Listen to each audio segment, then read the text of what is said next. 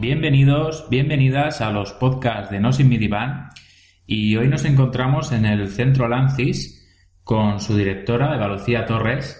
Hola. Hola Eva, que además Eva ha sido compañera mía de la carrera.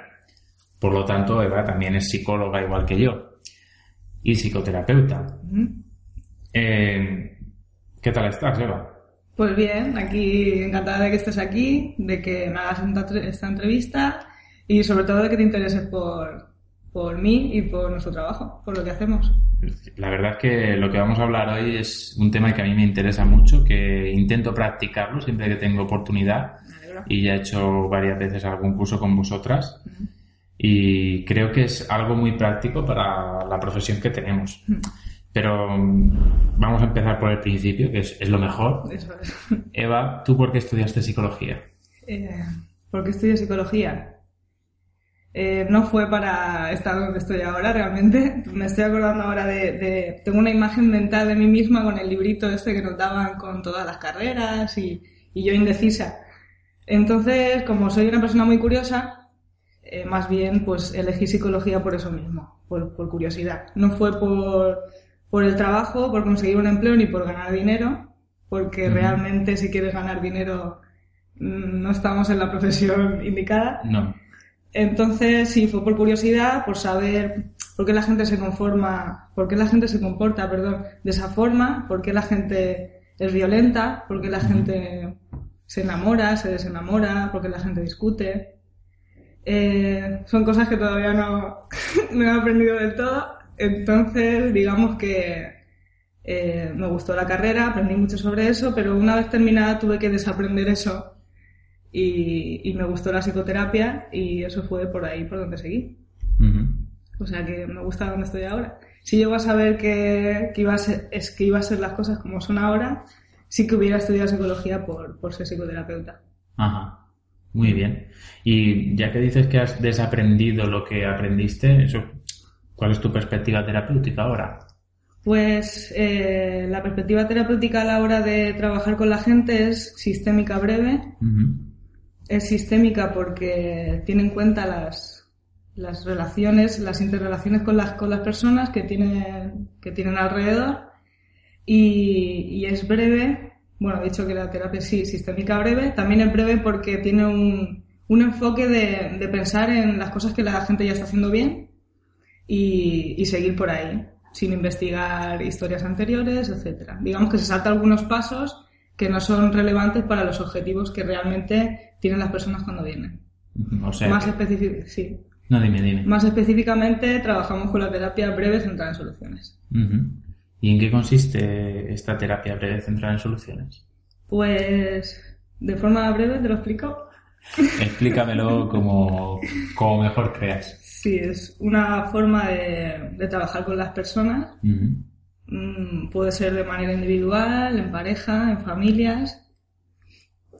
Y se basa sobre todo en, bueno, la, herramienta sería mediante la conversación, eh, construir un objetivo trabajable con la persona, seguir por ahí y ver sobre todo qué, cosas está haciendo ya bien esa persona, qué recursos tiene, tanto personales como, como interpersonales, qué personas le ayudan, etcétera y, poner esos recursos en marcha, digamos. Que si no los tiene ya, que aprenda unos nuevos y que los ponga en marcha. Ah. Tiene diferencias con otras, con otras psicoterapias y es lo que te he comentado antes, que no, no investiga sobre, sobre el problema, sobre la raíz del problema. Eh, no, asume, no asumo yo una posición de experto, sino que el cliente es el experto en su problema y él, me, él o ella me explica eh, digamos, la historia de su problema, por qué cree que le ocurre eso. Y trabajamos no solo individualmente, sino con las personas que están más implicadas en el problema o que nos pueden ayudar a solucionarlo. Es decir, la pareja o los padres, siempre que, siempre que la persona implicada quiera, quiera que venga a la consulta. Y eso es de forma breve lo que es la terapia breve en las soluciones.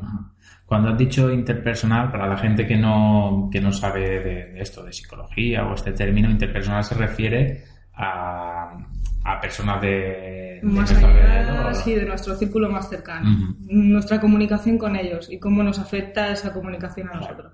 Muy bien. ¿Y qué te llevó, qué es, qué es lo que te llamó la atención de, de esta terapia para no escoger otra?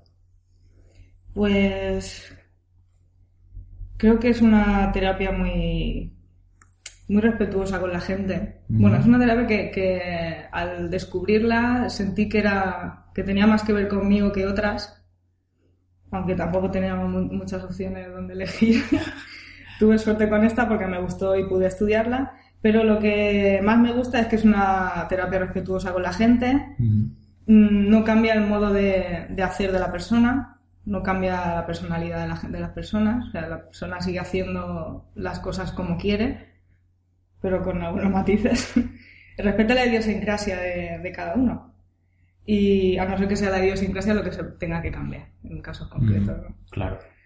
Eh, realmente se nota que hay una mejoría de la primera sesión y eso es lo que me llama la atención. Al principio, antes de, no, de practicarlo, eh, lo ves en vídeos, te lo cuentan, lees en libros, que, que, es breve realmente, que notas una mejoría, pero hasta que no lo has practicado y lo has visto tú mismo, que es real, eh, no te das cuenta de, de, del potencial que tiene esa, esa bueno, ese Esas modo de trabajar. ese modo de trabajar, sí. Mm. Eso es lo que, o sea, por eso estudié esa y nota. Y ahora que dices del modo de trabajar, ¿cuáles son las técnicas que usa la terapia breve centrada en soluciones? ¿O qué Pues- técnicas son las que más usas tú en esta terapia? Sí, eso es, porque a veces te sientes más cómoda con, Claro, con una de las técnicas que con otras. Pues depende, porque mm, en la sesión tenemos un- usamos un guion.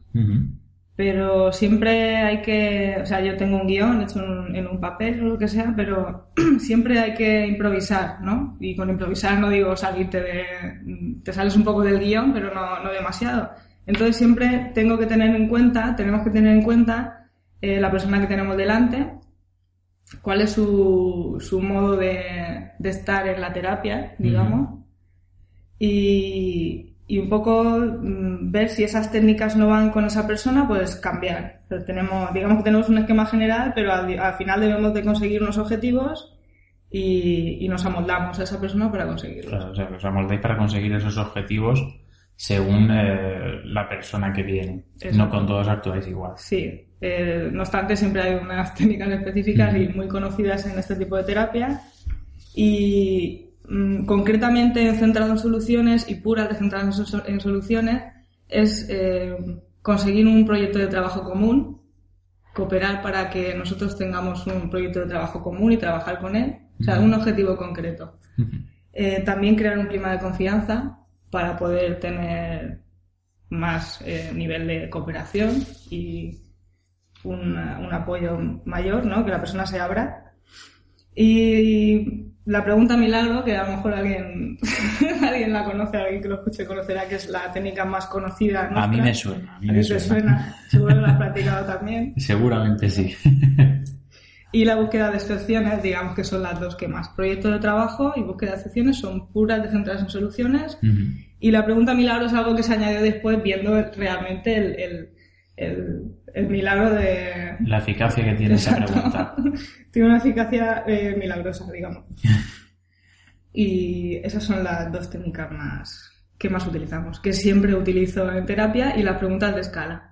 También es algo que siempre utilizo de- en, en las sesiones y me sirve un poco para evaluar eh, cómo está la persona en ciertos aspectos. Muy bien.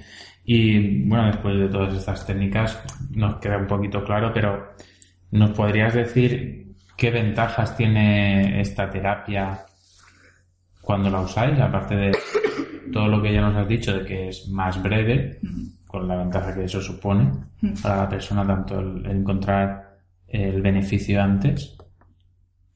Aparte de la brevedad y notar una mejoría en, en- o sea, que, que el malestar desaparezca antes, no quizá notar una gran mejoría, sino que el malestar desaparezca antes. Claro. Eh, es que es una, una metodología más de, de construir soluciones, no de, no de ver los problemas o de solucionar los problemas. La gente viene aquí a solucionar sus problemas, ¿no? Y, y más que eso, eh, construimos soluciones nuevas para ese problema y para otros. Entonces, a veces vienen con una con un objetivo y van cumpliendo otros sin darse cuenta, porque solucionas porque construyes soluciones creativas incluso. Y también el no hablar demasiado de, del problema, es para mí la mayor ventaja, aunque hay, veces que hay gente que quiere hablarlo. Claro. Y cuando lo verbalizan es porque quieren hablar de ello. Yo no les digo que no, claro. Sí, yo muchas veces me he encontrado ese caso de que intentas llevarle por el camino de vamos a hablar de soluciones. Y te cuesta. Y me cuesta porque eh, la gente necesita contarte cuál es su problema, cómo lo están viviendo y Incluso hay gente que, que, busca apoyo para que vengan y cuenten más, más información del problema, ¿no? No vaya a ser que, que se te escape que algo. se escape algo y no podamos solucionarlo si no te cuento aquella vez que me equivoqué. Claro, eso quiere decir que necesitan hablarlo, entonces no, no hay que cohibirles en ese sentido. Pero bueno, poco a poco les vas encauzando a dejar de hablar de, del problema y hablar más sobre los recursos que tiene para afrontarlo. Muy bien. Y claro, lo ha puesto todo tan, tan, bonito, tan que, dan ganas de ponerse a, trabajar con ello. Yo a mí de hecho me convenció y, y trabajo algo con ello bastante. Mm. ¿Pero hay alguna contraindicación en este tipo de terapia? Pues no. Mm, lo siento, voy a decir que no.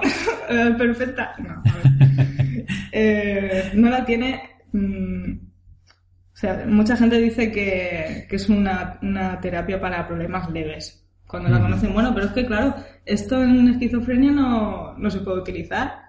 Porque ¿cómo hablas con una persona que tiene esquizofrenia? Digo, no sé, ¿cómo hablarías tú ¿Cómo hablarías tú de otro tipo de corriente terapéutica? De la misma forma, ¿entiendes? Entonces no, no, tenemos en cuenta si la persona tiene esquizofrenia, si la persona tiene trastorno bipolar, si la persona tiene cáncer. Bueno, sí lo tenemos en cuenta, obviamente, tiene matices, pero tenemos en cuenta el objetivo con el que viene aquí, que puede ser desde, mm, no sé, mm, mejorar las relaciones familiares, encontrarse un poco mejor, a pesar de que tenga esquizofrenia, quizá eh, hay unos días que está peor por, por cualquier otro motivo y quiere encontrarse mejor en ese sentido. O sea, que no trabajamos sobre el trastorno, sino sobre la, la, persona, lo que quiere conseguir. Entonces, eh, si, si nos basamos en eso, no tiene ninguna contraindicación.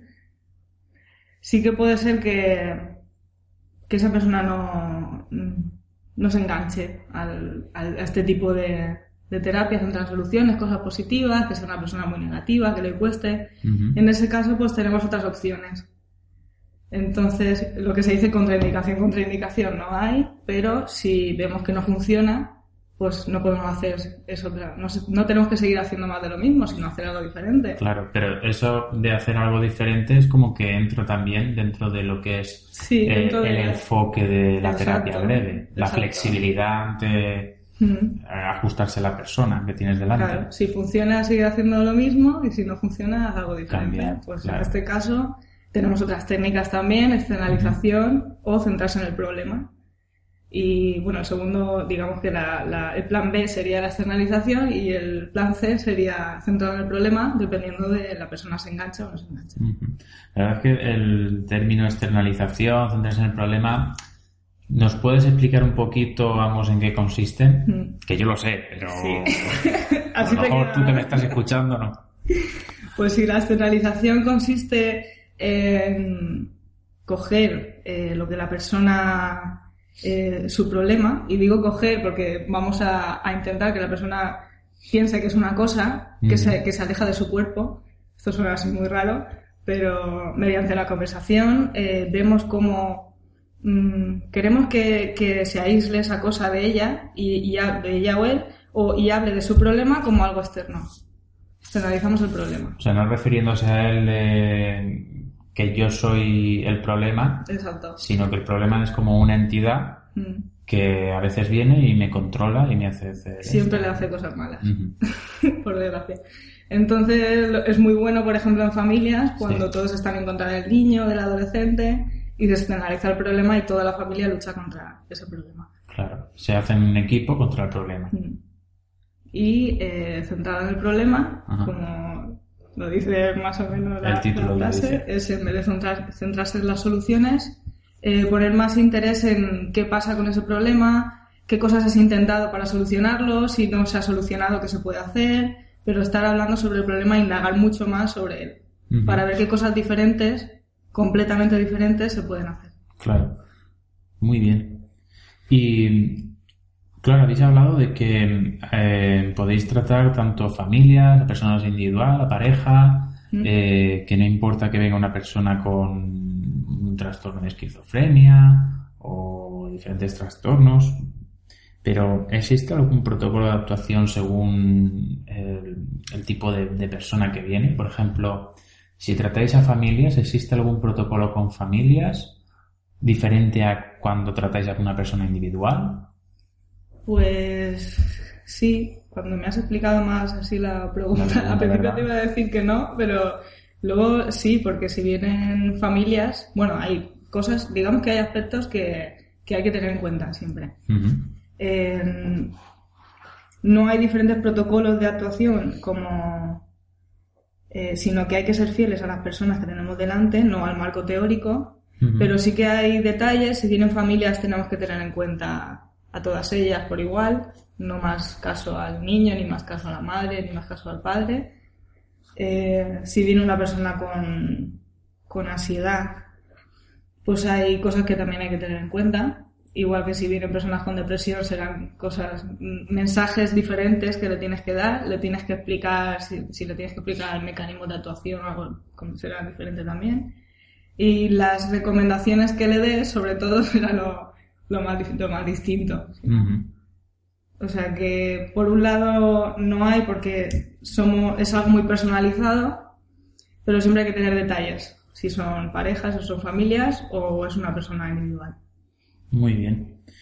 ¿Y nos podrías contar algún caso en concreto, así brevemente, para que nos hagamos una idea? Mm. ¿Algún ejemplo que nos puedas dar de alguna terapia que habéis hecho recientemente? Sí, digo, eso te iba a decir. son muchas las de las que te podría hablar, pero que me acuerde, que me acuerde. Eh, te contaré la más reciente porque en realidad es la que más me ha llamado la atención y la tengo muy, muy reciente. Eh, me ha llamado la atención por, varios motivos. Uno es que es una persona que ha sufrido mucho, ha sufrido mucho desde pequeña, o sea, ha sufrido abusos, ha sufrido enfermedades, enfermedades graves, su familia está sufriendo enfermedades también muy graves, terminales. Em, ella misma tiene también, no es, un, es una cualidad diferente, no es un problema psicológico, pero bueno, que tiene una mezcla de cosas eh, vamos, para, para explotar. Y no sé cómo lo ha hecho ya. El caso es que viene aquí no por esas cosas, viene aquí porque quiere manejar la situación en su casa con su familia. Que, donde están todos enfermos. Sí. Con diferentes enfermedades. Y, y eso es una de las cosas que me llama la atención, ¿no? Cualquier psicólogo creo que analizaría todo, todo el arsenal de problemas que ha tenido. Claro pero yo me ciño a lo que me ha pedido, que ha sido manejar mejor a su familia y su relación con ellos. porque, Entonces... Porque así como nos has dicho, el centrándote en el objetivo que te propone la persona y tratándolo, es posible que eh, ayudándole a cumplir eso, puedas ayudarla también a mejorar otros aspectos. Otros aspectos. Y eso es lo que está, eso es lo que está pasando. He tenido muy pocas sesiones, pero ya se ha dado cuenta de que ha puesto muchos recursos en marcha para, para tratar a su familia y casi ha dicho que en realidad eso está solucionado porque se ha dado cuenta que los está haciendo y está poniendo en marcha a otros. Entonces hacemos, digamos que hacemos puente con eh, de esas cualidades, o sea, de esas cualidades, recursos, etcétera, con otros problemas que ha tenido y está teniendo. Y, y está resultando. Y eso es la otra cosa que me llama la atención. ¿Y cómo le ayudáis a darse cuenta de, de que lo está haciendo bien? Pues eso es ya mediante ella misma, es que no, yo no, ella se da cuenta de que lo está haciendo bien porque ella misma lo, está verbalizando. Ajá. Porque lo ha hecho realmente. Entonces, es, mediante la conversación, eh, no solo te das cuenta, sino que sí, bueno, descubres, descubres lo que está pasando y descubres lo que tú tienes ya y no has usado y puedes usar. O sea que ella misma se, se va dando cuenta mm. de los recursos que tiene, de los recursos que va, que va usando y de los que va a poder usar. Y de los que va a poder usar, mm. verbalizándolo aquí en, en las sesiones. Claro, luego poniéndolo en práctica fuera de... Mm. ¿Algo más que nos puedas contar de, de, este caso? Pues es que estoy en ello, entonces, como estoy en ello, te puedo decir, ir diciendo a ti cosas cuando, cuando vea cómo va evolucionando. Pero claro, el caso es hasta qué punto le, está afectando su pasado en el presente, que puede ser que no le esté afectando, puede ser que sí, y si le está afectando realmente, mm, si le afecta, potencia los recursos que está usando para solucionar otros. Entonces, eso es lo que me llama la atención, tanto que ha pasado en el, pasado y, en el presente está superándolo, o lo estaba ya superado, no sé. Vale. Bueno, nos has hablado de, muchísimas cosas sobre la terapia breve, esta terapia que, que uséis aquí en el centro Lancis. Eh, ¿Podrías recomendarnos a esas personas que puedan estar interesadas al haber escuchado esto en formarse un poquito más sobre la terapia breve? ¿Podrías recomendarnos algún libro? Lecturas. Lecturas, eh, cursos que se pueden hacer. Eh, os recomendaría sobre todo autores Mm. Los autores que tengo yo de referencia son Stevie Desace y Mark Bellevat, de aquí de, España. Y los libros más representativos de ellos dos, o los que más me han gustado a mí, de los que he leído de ellos, eh, son de Stevie Desacer, En un origen las palabras de la magia. Es mm. un libro al comienzo bastante denso. No sé si llegaste a leértelo tú. No, me lo, me lo quiero leer. Yo lo he pedido para Navidad, pero no sé si me caerá. pues sí, tiene un principio bastante denso porque es muy teórico y analiza bastantes teorías diferentes, pero luego tiene muchos diálogos, eh, son sesiones transcritas, entonces se ve en diálogo, o sea, muy práctico, cómo, cómo se realizan las, las técnicas, las diferentes técnicas. Además te pone eh, pregunta milagro y, te dice ahí justo la parte de, sesión, luego escalas esa parte de sesión, o sea que está muy, muy, muy bien. Y otro libro es el, el que sí que te habrás leído. Sí, seguro, sí. Creo que vas a decir el que... Pero no, no te atreves a decir el título. Quiero que lo digas tú. Yo, yo 24 ideas para una... Eso, ¿no? Sí, 24 ideas para una terapia breve de Mark y ese es el, mi manual de referencia y fue el primero que me leí y, mm. el, y el que me, me, me animó a, a, saber más sobre esta terapia. Entonces ese es un manual muy práctico al que se puede acceder en cualquier momento si empiezas a practicarlo incluso. Y cada capítulo tiene un, una parte de una parte de sesión, bueno, más bien una, te explica una parte de, del tratamiento. Sí, del, sí, de cómo se dirige. Además te pone algunas partes de segundas sesiones y mm. todo eso también. Claro, además al final viene un esquema de. De una sesión completa. De una, de una primera sesión, de cómo, qué pasos vas dando en plan esquema, mm. y la siguiente hoja es las, las, sesiones, las sesiones posteriores, el, el esquema. Que haces la pregunta milagro, si te funciona, pues te vas al siguiente paso, que no, pues, tienes otro paso. más, más, práctico y didáctico no puede A mí me, Está muy bien. me gusta mucho. Esos son los dos que, que recomiendo para, para, una introducción o para iniciarse. Y bueno, también me gusta mucho el libro de tareas que tienen Marc y Marga Herrero de Vega, eh, que fueron mis profesores en el, en el máster que hice o el training que hice. Y es una recopilación de 200, no sé contar, pero espero que sean 200, 200 tareas.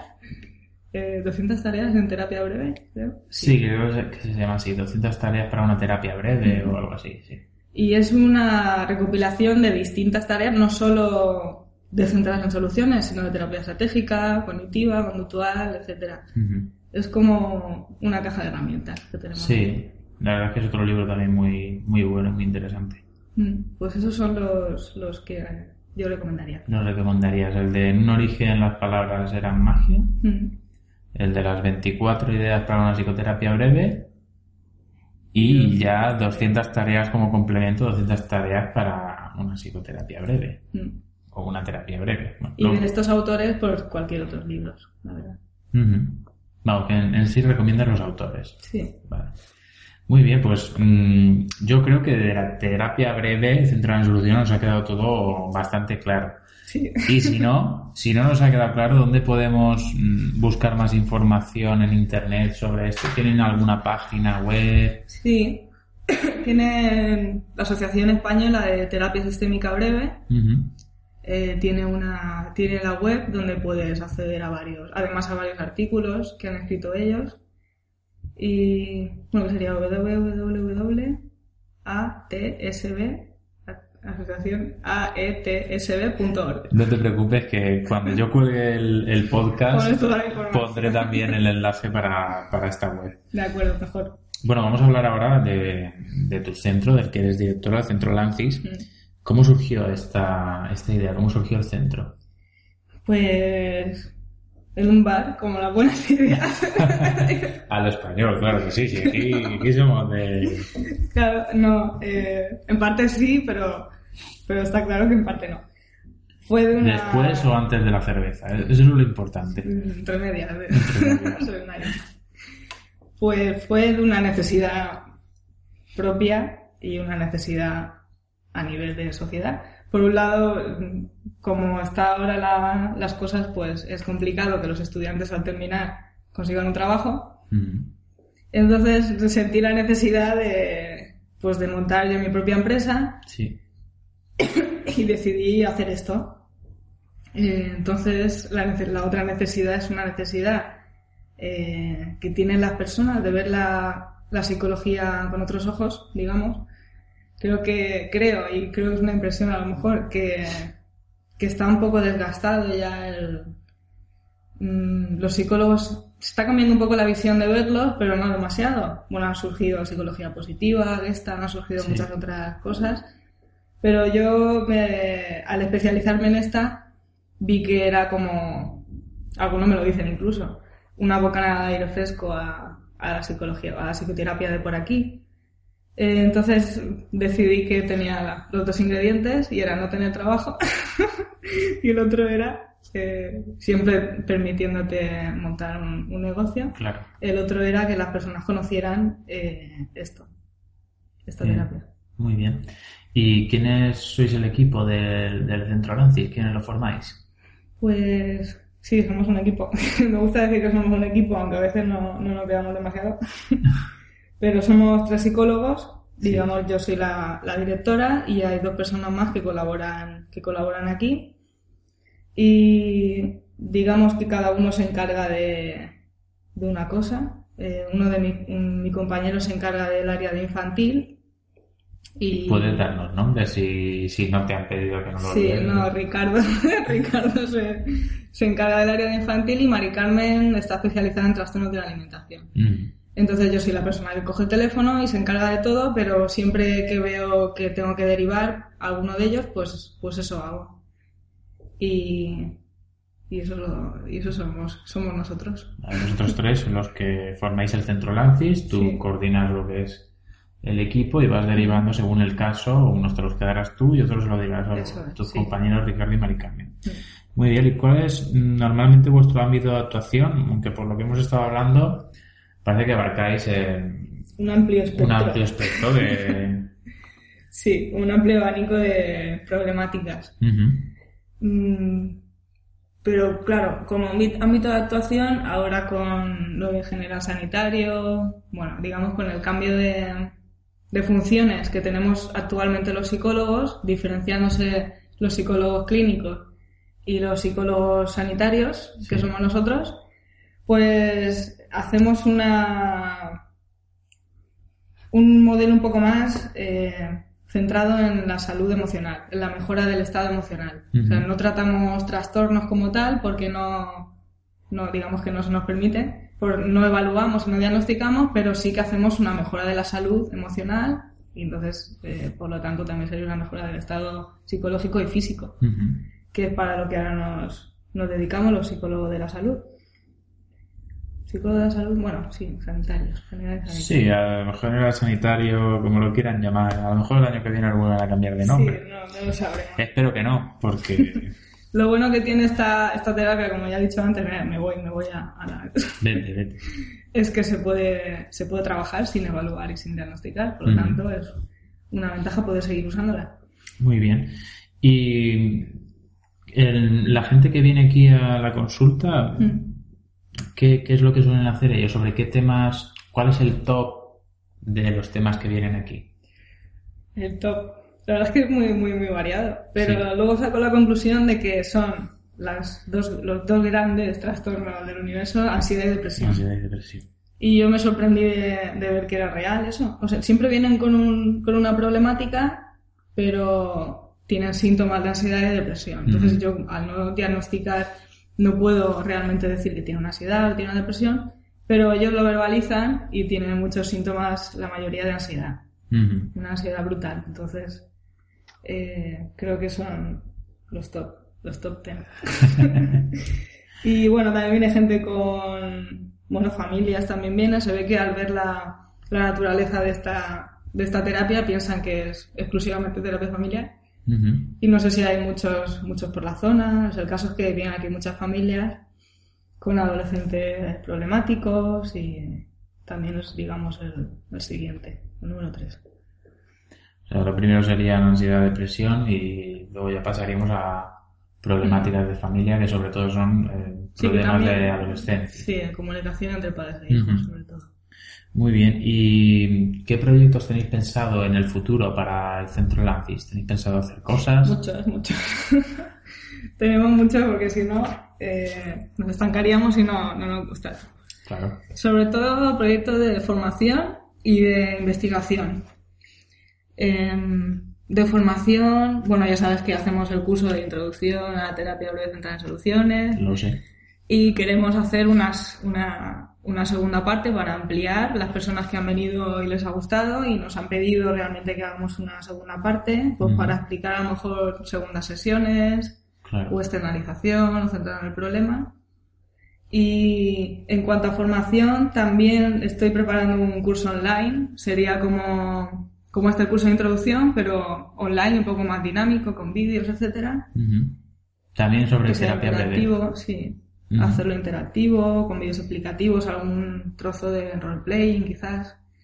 Eso a corto plazo. En cuanto a formación.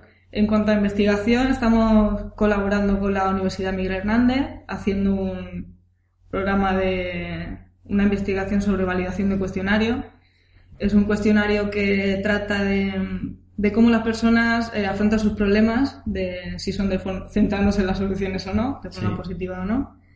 Y bueno, eso digamos que ya está, está acabándose, pero queremos seguir por esa línea y ampliar y hacer otras investigaciones, eh, eso, en esa línea, centradas en soluciones también. Y eso en cuanto a investigación, ahí tenemos mucho, mucho que hacer. En definitiva, sería realizar actividades que nos, que nos permitan divulgar un poco más lo que hacemos aquí. Muy bien, es un poquito más de, difusión y, mm. y, que la gente también aprenda qué es lo que, de qué va esto y qué es lo que se hace. Mm. ¿Y alguna cosita más que quieras añadir ya para, para terminar esta entrevista? Pues no sé, ha sido bastante completa la entrevista, entonces no, no sé, pues sobre todo darte las gracias por por interesarte por, por nosotros. Pues yo llevo interesado bastante tiempo, pero... Pues, por, además, por prepararme este espacio para poder hablar de ello. Nada, gracias a vosotros por, por dejarme haceros la entrevista y, y prestar también el, el sitio. Un placer. Bueno, pero mm, hemos estado hablando del centro y no sabemos dónde está. ¿Nos puedes decir cómo podemos contactar con, con vosotros? ¿Dónde estáis físicamente? Estamos en Elche, voy a decir todos los datos y no voy a decir la ciudad. Pues estamos en el centro de Elche y podéis contactar con nosotros de muchas formas. Eh, teléfono, email, web. El teléfono sería 634-558813. Eh, también a través del email centrolancis.gmail.com y además todos los lunes, eh, digamos que tengo aquí un, un, espacio para la gente que quiera venir a informarse de, de, si la sesión le conviene, de cómo trabajamos, si la de forma gratuita y sin ningún tipo de, de problema pueden venir los lunes de cinco y media a seis y media, eh, subir y yo les y tendríamos una conversación, pues hablar de qué es lo que le ocurre, o incluso personas que estén interesadas en la formación también. Es una sesión informativa, eh, gratuita. Sí, exacto y em, también a través de, bueno, podéis leer nuestro blog, toda la, todos los artículos que a veces publicamos y el blog está también en la web, que es www.centrolancis.com y creo que ya no tengo más, voy, a, través de Facebook, Twitter, etcétera. Lo típico, en las redes sociales buscamos Centrolancis y ahí estáis. Exacto. De todas formas, yo en el, como siempre, pondré los enlaces para que podáis encontrarlo a un clic, Mm. el centro Lancis, para que podáis contactar con ellos. Pues nada, Eva, agradecerte otra vez que me hayas dejado hacerte esta entrevista, que Ha sido un placer. De, de un tema que a mí me interesa mucho y que lo considero muy práctico. Mm. Y nada más, si queréis saber más sobre la terapia breve, sobre el centro Lancis, ya sabéis dónde tenéis que mirar, ya sabéis dónde tenéis que buscar. Así que nos escuchamos en el próximo podcast de No Sin Midivan. Hasta luego.